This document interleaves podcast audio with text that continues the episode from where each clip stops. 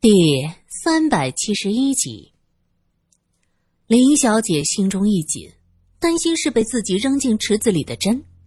旺堆大叫：“呃，不对，是头发，有头发！”这温泉周围干净雅致，又是饮的活水，怎么会有头发呢？旺堆惊恐的双手上举：“快点，快点，快快快把我拉上去！”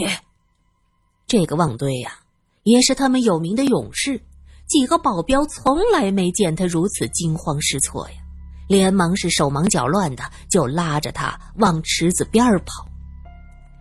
正义抱着胳膊，脸上露着冷笑：“装，你接着装。”汉子们七手八脚，连拖带拽，将旺堆拉到池边。旺堆跳上岸，他指着自己的小腿。看看看这个，这个。众人一看，果然在他小腿处有明显的勒痕，勒痕的面积还挺大，已经呈现青紫的颜色。你看看，你看看，我没有骗人，刚才真的有东西缠着我，我我觉得是头发。旺堆浑身发抖，嘴唇都在哆嗦。你看见什么了？苏三问。旺堆不住的摇头。没有，没有，我吓得不敢往下看。你们想想，在这个水里怎么能出现一个怪物，还还还缠着我的腿呢？他指着正义：“你们这里是黑店，幸亏我的皮厚点要是吓着小姐们，可怎么办？你赔得起吗？”正义连连摇头：“不可能，这个泉水将近五十多度，怎么可能有活物？不是活物，是鬼。”是鬼，你知道吗？旺堆指着自己的腿，大声的叫着：“你们这个池子里有鬼！对，你就是养鬼的。”旺堆这么喊着，其他几个大汉顾不得拧湿淋淋的衣服，纷纷拎着佛珠，开始念起别人听不懂的经文。哦，池子里有鬼！苏三顾不得真的问题，眼睛一亮。就向那厨子边冲过去，罗隐一把拉住他：“哎，小心点别着急。”旺堆坚持自己让鬼给缠上了。我能确定，那东西就是头发。池子里怎么会有头发？是水草吧？林小姐在一边问着：“水水水水草？”旺堆想了想，有些不确定了。那那可能可能可能是水草吧？正义说道：“不可能，你们这可是真正的温泉呐，里面啥也没有。你不要血口喷人。”他扫了众人一眼，目光中闪出轻蔑，手一挥：“算了算了，你们进了女池，道个歉就是，我又没说什么，怎么？”想开始讹人，真是的！说着，双手一背，转身就要走。这个十几岁的少年郎做出这副老气横秋的样子，还挺气人的。旺堆喊道：“你站住，把话说清楚！你们这屋子的门也有问题，差点把苏小姐害死。这事没完，现在我的腿又成这样了。”他蹭蹭蹭几下就走上前。裤子湿哒哒的粘在身上，还往下滴着水呢。正义的眉头一皱：“你进去的时候，我又没看到，你们一路颠簸，谁知道是不是在别的地方受的伤啊？跑到我这儿来讹诈？”罗隐问：“那这个门呢？也是我们讹诈吗？”正义俊俏的小脸上浮现出可恶的冷笑：“哼，对。”谁知道是不是你们故意弄坏的？行了行了，我认倒霉，几位别闹了。苏三也火了，他想不到这个看着清秀的少年竟然这么的恶毒，出了事儿不是想办法解决，还诬陷人。他喊道：“行啊，那咱们报警，让警察解决这个问题。”罗隐拉了一下苏三的袖子，示意他别这么说。果然，正义转过身来，笑眯眯的说道：“行啊，报警啊！你们这些外地人，以为警察会向着你们这些骗子吗？好家伙，这才多大会儿功夫呀，从讹诈成骗子了。苏三真的气坏了，果真是不能以貌取人呐！这个年轻人相貌生得好，可这心怎么这么坏呀？二哥，怎么了？你们吵什么呢？这是女池呀！一个小小的身影从门前跑过来，哼，那个人说我们的温泉里有鬼，就是想敲诈点钱。喂，你这人讲不讲道理？先不说温泉里有鬼，就说这个门卡住了，打不开，差点出了人命。旺堆指着木屋，怒不可遏。我不追究你们撞坏了门，不让你们赔，你们就偷着乐吧。正义说话真的能把人气死。这里有鬼。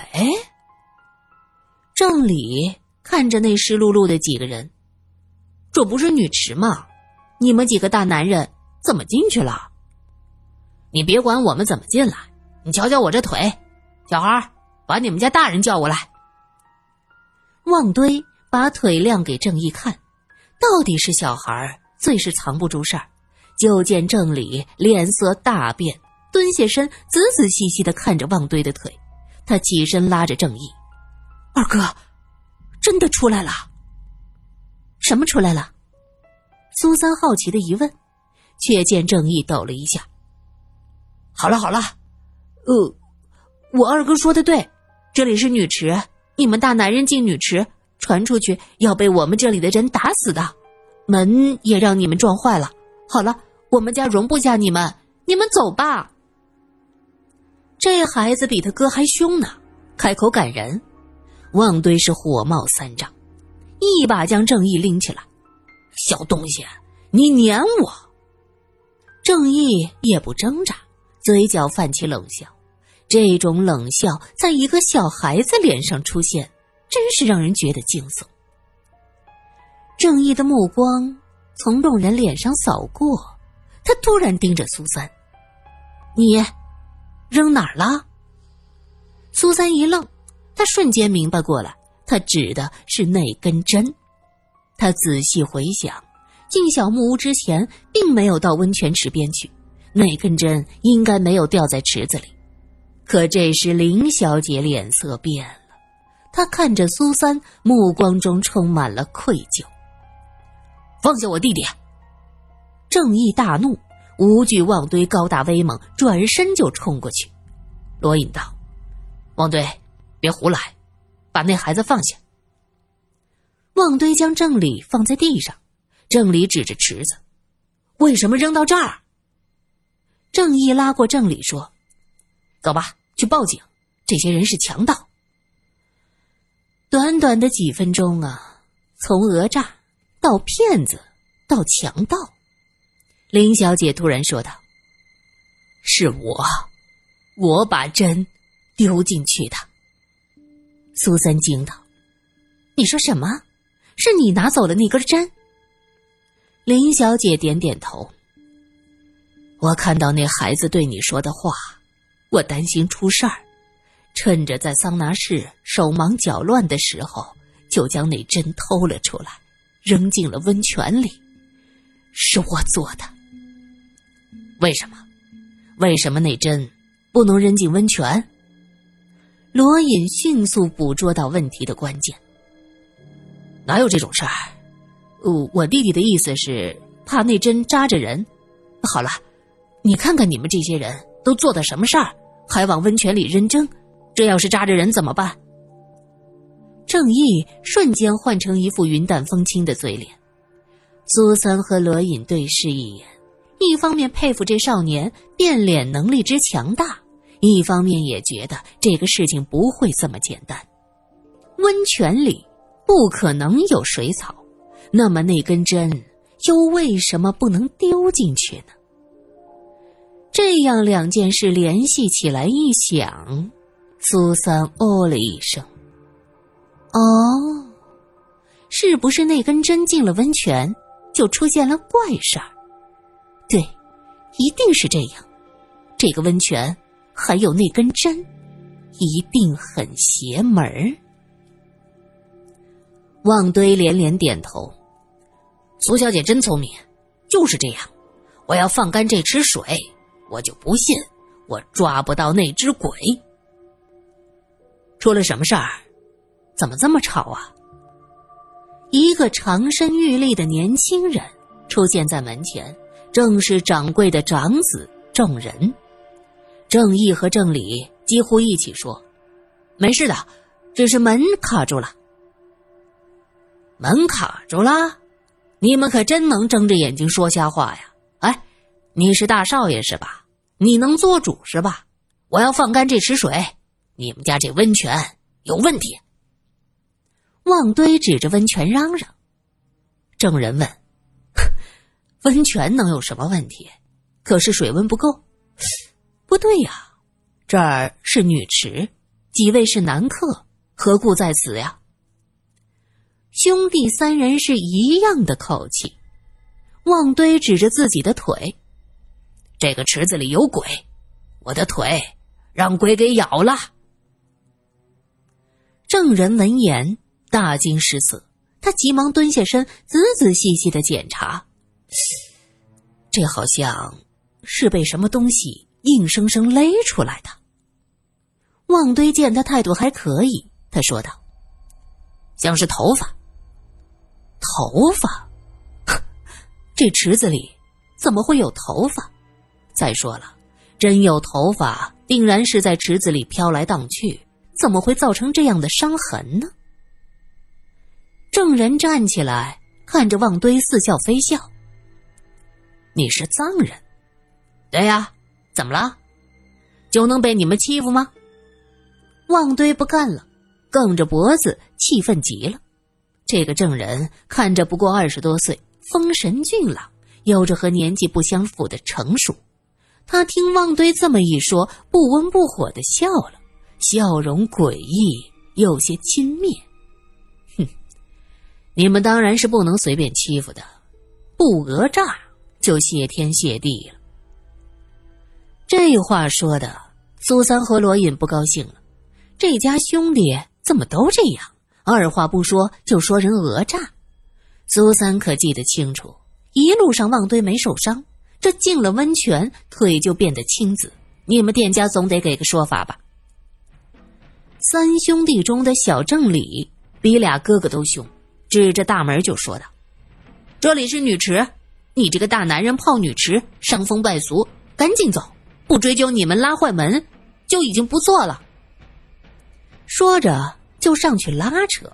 他聪明，他没有冲着旺堆去，却直奔林小姐，把她向外推。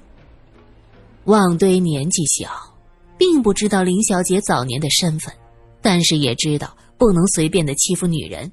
见这小孩子竟然奔着最瘦弱的林小姐去，是气儿不打一处来，上前一把拽开她，嘴里骂道：“你个小崽子，欺负女人，这么点就这么坏，怪不得开黑店。”林小姐却有些发愣，因为郑理推她的时候，低低的说了一句：“快走，快走。”为什么快走？林小姐没有反应过来，那边已经开战了。郑理虽然说话像个小大人，可毕竟是个小孩子，力气也小。旺堆本就憋着气冲上去，这么一拽一扯，郑理扑通一声就摔倒在地上。他摔得有些发懵，躺着一动也不动。郑家兄弟吓懵了。郑大少爷冲上去看看弟弟的情况，郑二少爷。则是冲出门，大声的喊着：“来人呐，把这些强盗抓起来，送到警局去！”林小姐轻轻挽着苏三的手，在他耳边低声说着：“那个孩子对我说：‘快走。’”苏三眉头微皱，这什么意思？他将前后的事情过了一遍。自从看到那根针。郑理就告诉他把针给扔了。刚才林小姐说将针丢进了温泉，郑理的神情很是奇怪，马上喊着让他们走，现在又低声警告林小姐，这到底是因为什么？唯一清楚的一点，郑理的种种表现都和那根针有关系。门外哗啦啦冲进来七八个男子，手中拎着枪。郑家二少爷显然极为狡猾，这些人一进来就将地上的枪都收了去。原来旺堆等人泡温泉，自是要将自己的枪放在衣服上。刚才忙着理论，也没想着套上衣服把枪给收起来。这回好了，被人连锅端了。这些人收走了枪，黑黝黝的枪口对着旺堆等人，旺堆气得目眦欲裂，拍着自己赤膊的胸膛说：“来呀，冲这儿打，不打是我孙子。”罗隐一直冷眼旁观，他看到这群人冲进来，也是大感意外呀。这家客栈，从外边看是不显山不漏水，进来却发现是别有洞天，面积广大，园林建筑精致。现在这些黑衣人明显是豢养的家丁，罗颖知道这些边境地区弄上几条枪是小意思，可这客栈能养十多个人，还每人配条枪，这个郑家不寻常啊。郑家的家丁是不敢轻易开枪的，旺堆带着几个人和他们怒目而视，气氛一下子紧张起来。郑离此时已经被大少爷抱起来，看着这个场景，他哭喊着：“大哥，二哥，不要这样，太吓人了，我害怕。”郑仁也不出声，抱着弟弟就向外走。郑义则是冷冷的一笑。哼，你们不是一直嚷嚷着要去警局吗？好啊，那就去呀，看看这儿的警察会向着谁。